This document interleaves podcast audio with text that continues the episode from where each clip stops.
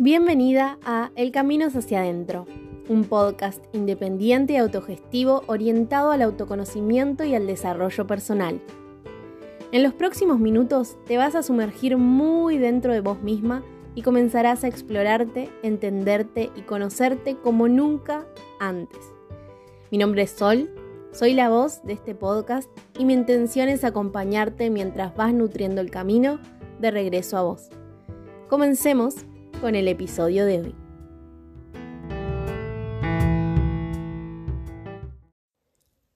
Buenas, ¿cómo estás?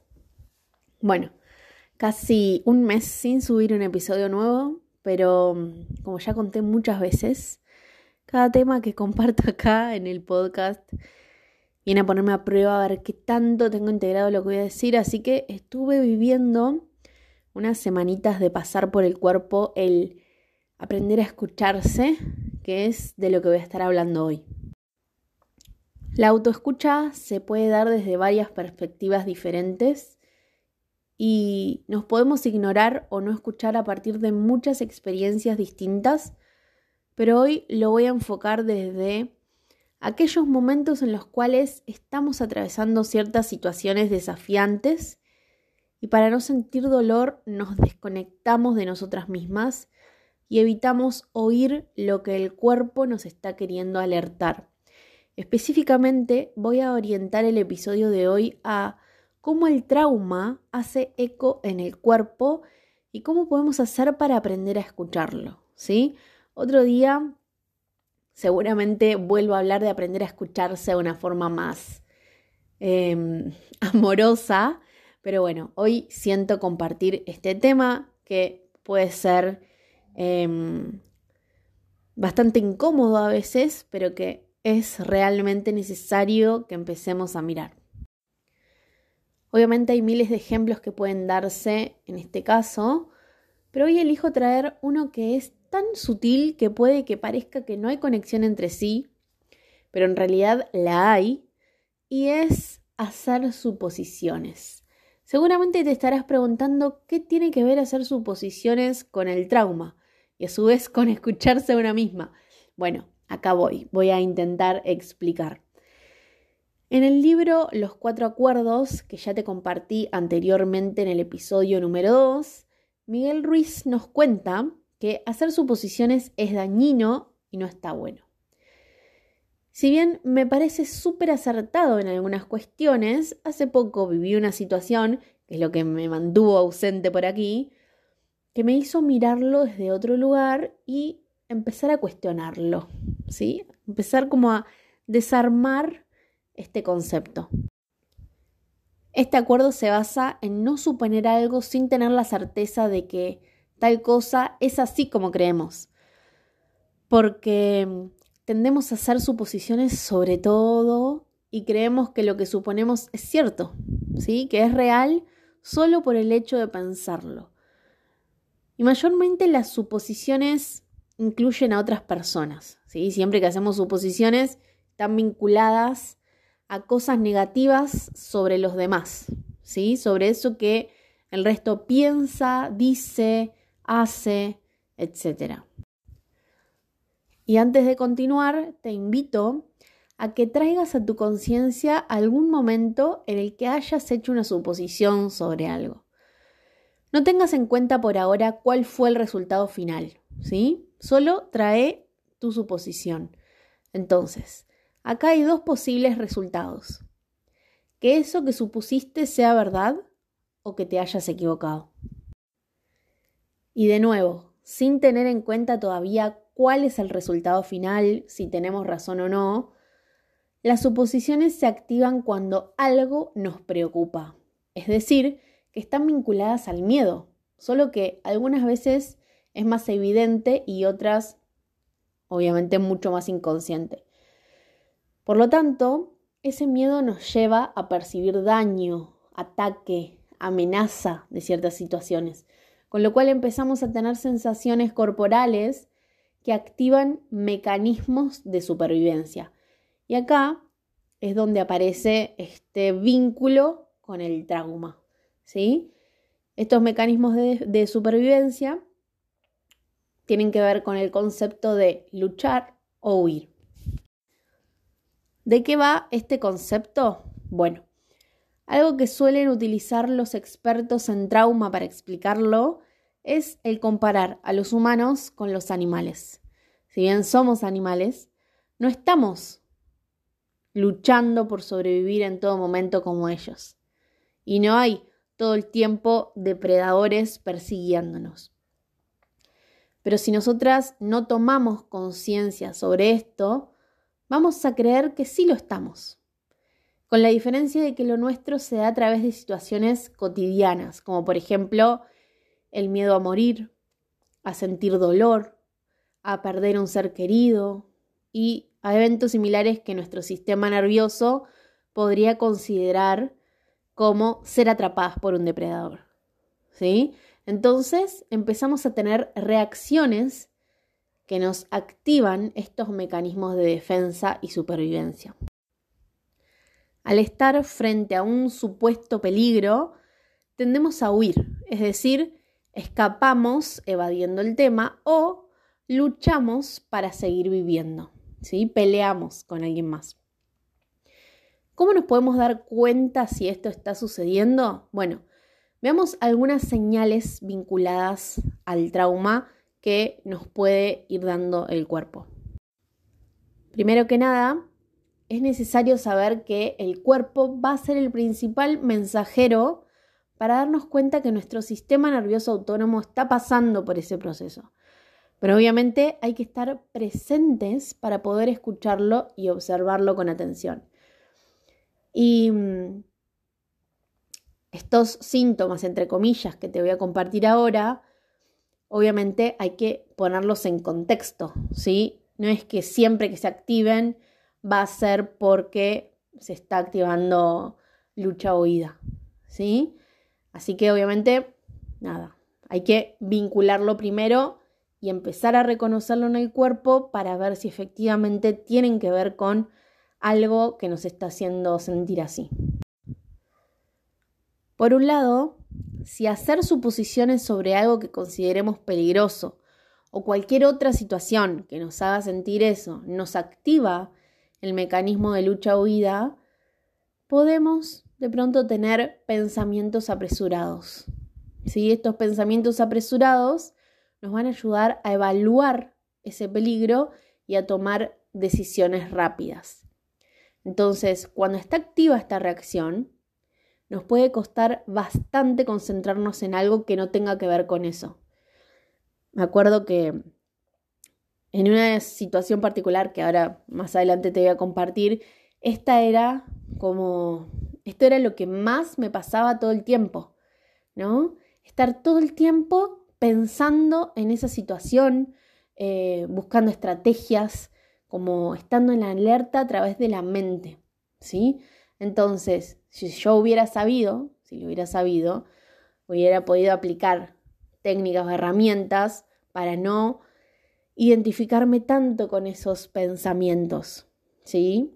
Y hacer eh, o poner en práctica técnicas que tienen que ver con salirse de esos pensamientos, mirarlo desde un lugar de observadora, que bueno, ya te he compartido en otros episodios. Por otro lado, podemos tener palpitaciones aceleradas porque un latido más rápido del corazón le brinda más sangre a los músculos y mejora la capacidad para luchar o huir. Y por este mismo motivo puede existir tensión muscular, ¿sí? Los músculos se preparan para la acción. También puede suceder que sintamos náuseas o mariposas en la panza porque la sangre se desvía lejos del sistema digestivo. También la respiración se vuelve más rápida, más breve, porque de esta forma podemos tomar más oxígeno para alimentar estos músculos que necesitan estar ahí activos. Y también podemos tener muchas, muchas ganas de ir al baño, porque estos músculos a veces se relajan en respuesta a la tensión extrema que sentimos en esos momentos. Todas estas sensaciones corporales se producen gracias al sistema nervioso simpático que es el encargado de activar estos cambios fisiológicos para que podamos huir o luchar frente al peligro. Así que vos fíjate todo lo que puede generar, en el caso del ejemplo que di al principio, una suposición sobre que algo malo está sucediendo o como te decía antes, cualquier otra situación que te despierte este sentir. Y acá es donde tengo sentimientos encontrados con respecto a las suposiciones, porque mm, en mi vida han habido varias situaciones que activaron estos mecanismos de supervivencia y creo que todos los síntomas que te fui compartiendo los pasé alguna vez. ¿Por qué me genera sentimientos encontrados? Porque en las situaciones específicas en las que lo viví, tuve resultados distintos. Entonces, me permito cuestionarlos. Te voy a poner en contexto para que entiendas un poco de qué estoy hablando. Hace unos años viví una situación con una persona muy querida que me decepcionó mucho y todo lo que yo creía sobre esa persona, todos los sentimientos que tenía sobre esa persona, se empezaron a teñir y a estar profundamente influenciados por mi dolor, con lo cual empecé a hacer suposiciones sobre ella todo el tiempo. ¿Sí? Dado que me había decepcionado y que yo ya sentía que no era una persona honesta, empecé a dudar. ¿Sí? Empecé a dudar de sus acciones, de sus palabras, de, bueno, cómo iría a actuar en un futuro. Fue tanta la decepción ese día que a partir de esa situación se generó un trauma en mí. Y en ese momento, a raíz de su accionar, me acuerdo que yo no pude ni luchar ni huir. Fue tanto el shock que me generó la decepción y no poder creer lo que estaba pasando, que no pude huir, es decir, no me pude ir del lugar y tampoco pude pelear, porque en esa época yo evitaba a toda costa cualquier conflicto para que no se enojen conmigo, para que no dejen de quererme, por más que yo no tuviera la culpa de nada de lo que estaba ocurriendo ahí. Entonces, como no luché y no huí, se produjo adentro mío otro concepto muy conocido en el trauma y es la parálisis, también conocida como congelamiento. Me paralicé, me congelé, me quedé inmóvil, me quedé callada, porque era tanta la decepción que me hacía sentir y el dolor de que esa persona quería ser partícipe de algo que me hacía tanto daño, que se me activó esto para poder sobrevivir. Me acuerdo que realmente sentía como mi cuerpo no podía reaccionar ante tal evento, ¿no? De tal magnitud. Y encima fue un momento muy heavy, muy largo, que duró todo un día. Y todo ese día estuve en silencio, no podía hablar, quieta, me movía lo mínimo indispensable. La gente me hablaba y yo no miraba a la gente a la cara. Estaba muy enojada también, ¿no? Más allá de sentirme decepcionada, estaba muy enojada. Pero como buena luna en Aries, para las que sepan de astrología, ese fuego era interno, ¿no? No lo podía expresar. Y es tremendo porque pude entender mi comportamiento en ese momento varios años después cuando empecé a estudiar sobre trauma. Antes creía que había sido una tonta o una boluda, diríamos acá en Argentina, por no haber podido reaccionar, pero en realidad me estaba protegiendo y elegí inconscientemente disociarme, es decir, hacer de cuenta que no estaba en mi cuerpo para evitar sentir y poder atravesar esa situación en un entorno que para mí era muy amenazante y del cual yo no podía salir en ese momento. Es un poco desafiante compartir esto sin dar tantos detalles para cuidar a las personas involucradas, pero deseo y confío que de todas formas se está entendiendo. Gabor Maté, uno de los grandes referentes en el tema, dice que el trauma no son las cosas malas que nos pasaron en la vida, sino que son lo que se produjo adentro nuestro como resultado de eso que nos pasó. Si todo ser humano tiene un yo verdadero, genuino y auténtico, el trauma es la desconexión con ese yo. Y sanar significa reconectarse con esa parte. Pero ¿por qué nos desconectamos? Porque ser nosotras mismas, mirado desde esta perspectiva, puede resultar demasiado doloroso. Pero como dice Gabor, las personas generan soluciones cuando se enfrentan a la verdad, cuando no tienen miedo de la verdad. Por eso es tan importante aprender a escucharse, porque cuando nos escuchamos, accedemos a esa verdad que está dentro nuestro, que por algún motivo no estamos queriendo escuchar. Muy pronto voy a estar compartiendo por acá al respecto de heridas y sombras, que obviamente tiene mucho que ver con esto, y cómo vivir la vida entendiendo que forman parte de nuestro ser, ¿sí? Porque obviamente son una parte nuestra, así que si te resuena, quédate cerquita por aquí, que voy a seguir hablando de esto, por supuesto. Y volviendo a la historia que estaba contándote, ese evento generó un trauma en mí hizo que posteriormente yo haga suposiciones constantemente sobre esa persona. Así que vivía en alerta todo el tiempo. No tenía paz, no tenía paz mental, no tenía descanso porque creía que podía volver a suceder. Yo no confiaba en que había pasado por única vez. Y hace muy poquitos meses atrás, esas suposiciones se hicieron realidad porque esto que tanto miedo me daba volvió a pasar. Pero esta vez no huí ni me congelé. ¿Sí? Simplemente luché y me defendí. Entonces, fue una reacción completamente distinta a la primera. ¿Sí? Pero que vino desde el mismo lugar, intentar protegerme y sobrevivir. Y esto, por supuesto, que tiene mucho que ver con haber trabajado en profundidad con ese trauma, ¿sí? Con eso que me daba miedo que pase. Entonces, la primera vez me agarró desprevenida. Esta segunda vez yo ya estaba lista para accionar, ¿sí? Y sin miedo protegerme. Y esto parece como, quizás suene muy dramático, e interiormente, adentro mío sí lo es, pero en realidad se trató de que en la primera vez yo no pude decir nada, no pude eh, poner límites, no pude decir las cosas en la cara y esta vez levanté un teléfono, marqué un número y lo hice.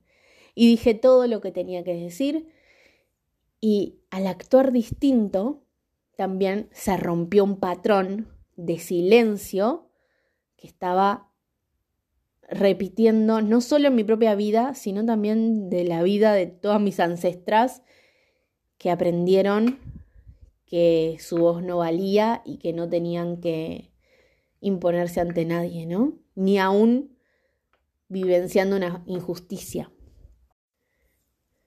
En ese momento, una parte mía se sentía triste porque esa persona volvió a decepcionarme y otra parte mía estaba muy orgullosa de mí. Primero, por haber luchado, cosa que como te decía recién, nunca había hecho antes.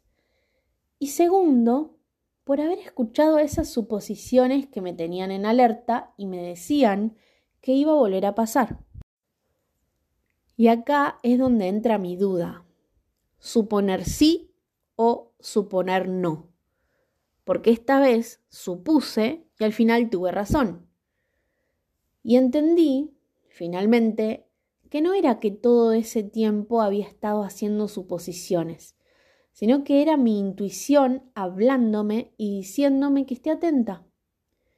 Pero también reconozco que estaba reaccionando en base a ese trauma.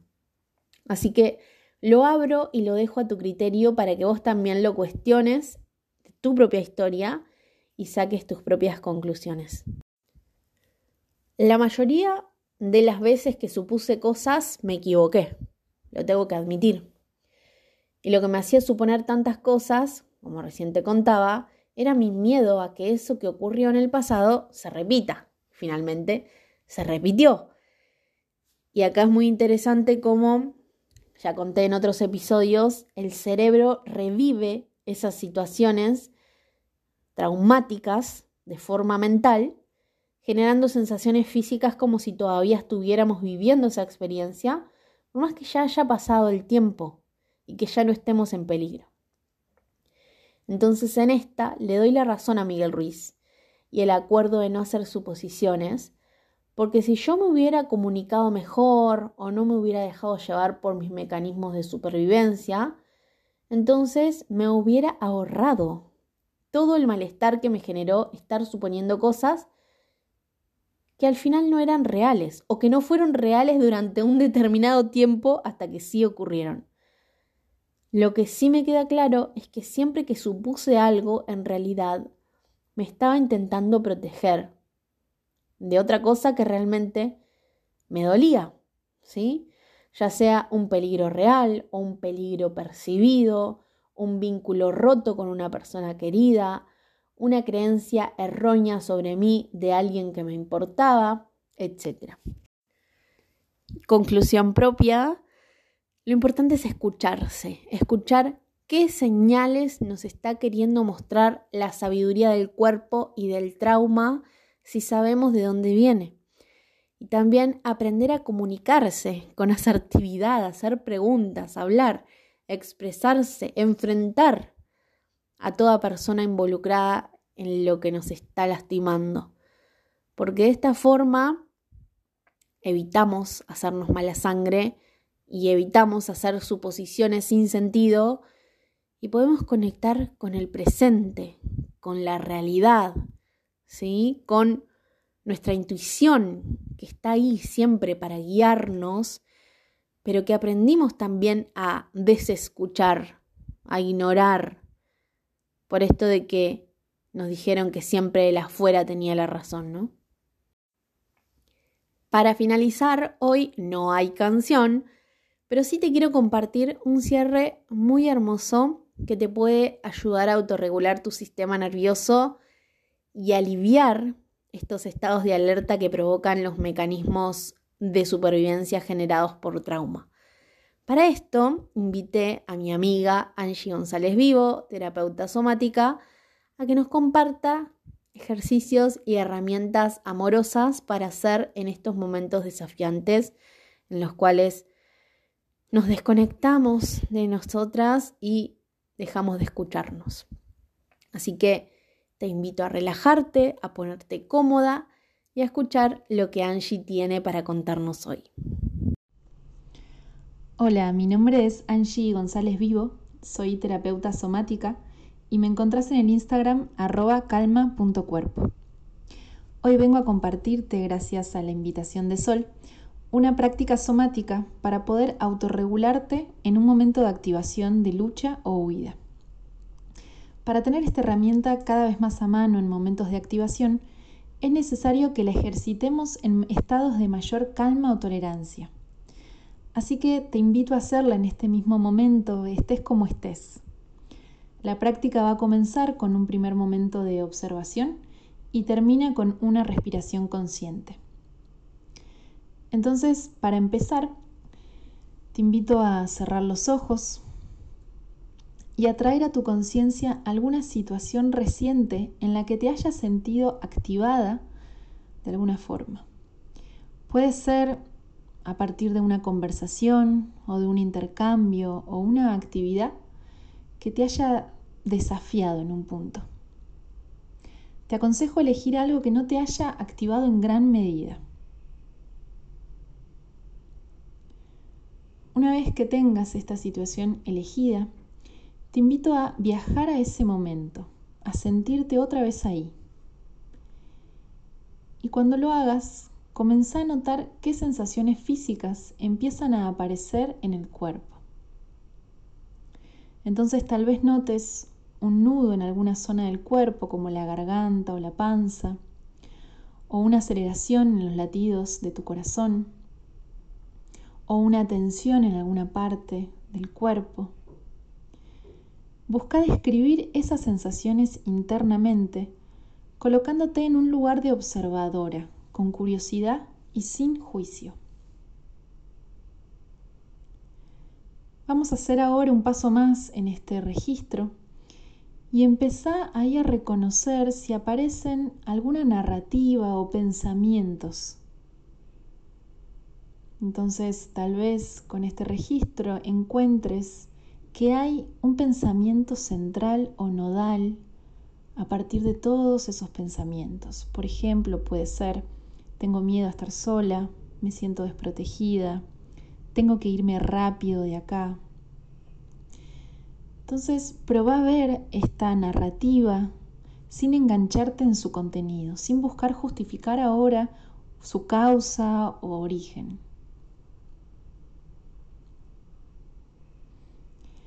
Y ahora vamos a chequear en una escala del 1 al 5 cuál es el nivel de estrés que estás percibiendo ahora, donde 1 es un estrés leve y 5 un estrés muy grande. Entonces, una vez que tengas este número, te invito ahora a chequear si este nivel de estrés es necesario para tu supervivencia en esta situación específica o no. Y la respuesta puede ser sí o no, y es igualmente válido. Esto te va, este registro te va a dar una mayor noción de la real necesidad en este momento.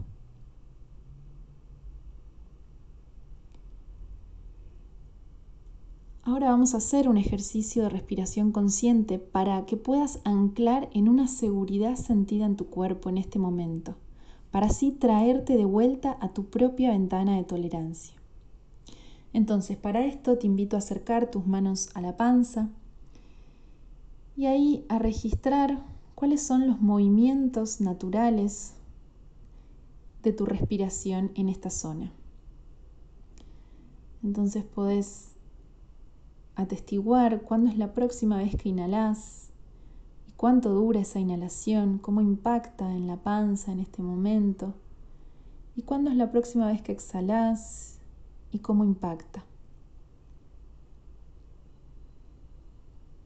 Quédate acá unos segundos simplemente observando este movimiento natural.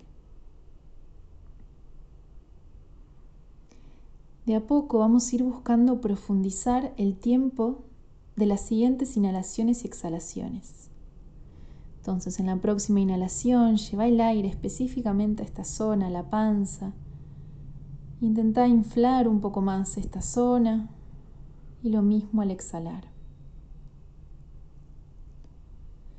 Tal vez te sirva contar hasta cuatro en este camino. Entonces, en tu próxima inhalación, busca contar hasta uno 2, 3, 4. Y una vez que tengas ahí los pulmones llenos, puedes comenzar a exhalar contando hasta 4. 1, 2, 3, 4, registrando cómo la panza se desinfla. Una vez más, inhalamos 1, 2, 3, 4. Exhalamos 1, 2, 3, 4. Una vez más, inhalamos 1, 2, 3, 4. Exhalamos 1, 2, 3, 4. Repetí estas respiraciones hasta que percibas un cambio, por más pequeño que sea. Y en el camino también podés fijarte si aparecen incomodidades o pensamientos recordando que también podés volver, volver a observarlos, así como hicimos al comienzo. Una vez que sientas más espacio en tu cuerpo, luego de estas respiraciones, te invito a chequear en qué parte de tu cuerpo percibís cierta seguridad ahora. Y puede ser algo muy pequeño. Puede ser la comodidad del almohadón en la silla o la seguridad que te, que te reporta el respaldo, o un aroma que estés sintiendo en este momento. Te invito a llevar tu curiosidad a ese lugar de comodidad, por más mínimo que sea. confiando en el poder de este trabajo mínimo. Una vez que tengas detectada esta sensación, esta sensación de comodidad en tu cuerpo, te invito a respirar al menos tres veces más, respirar profundamente como hicimos recién, buscando llevar el aire desde este lugar de comodidad hacia la totalidad de tu cuerpo. Entonces, busca desde ahí inhalar, expandiendo esta sensación de comodidad, contando hasta cuatro. Y al exhalar, deja que este aire viaje hacia todo tu cuerpo, expandiéndose.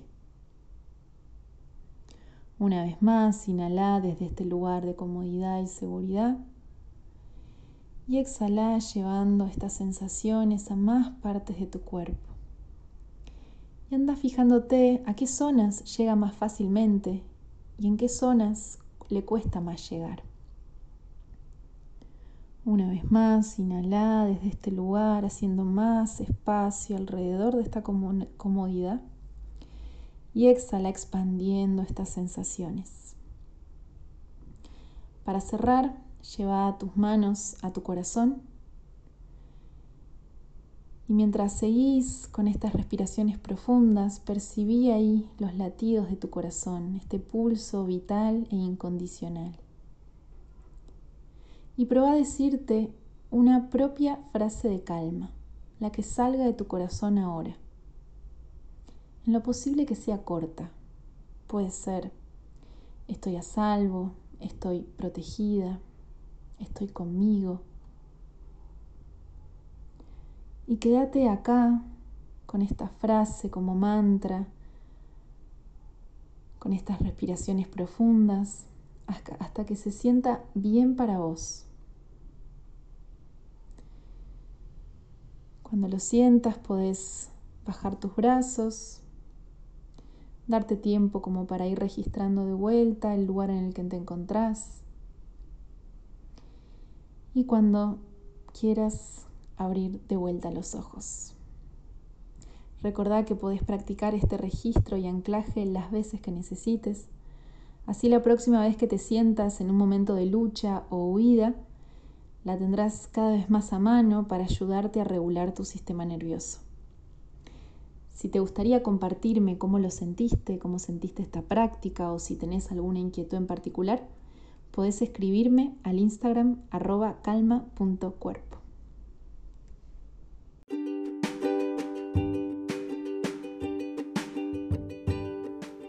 Si te gustó este episodio, te invito a hacer clic en seguir para enterarte la próxima vez que suba uno nuevo. Y si sentís que a alguien le puede interesar o le puede nutrir lo conversado hoy, me haría muy, muy, muy feliz que lo puedas compartir para que estas reflexiones e información valiosa se siga expandiendo. Nos escuchamos en el próximo episodio de El camino es hacia adentro. Gracias, gracias, gracias.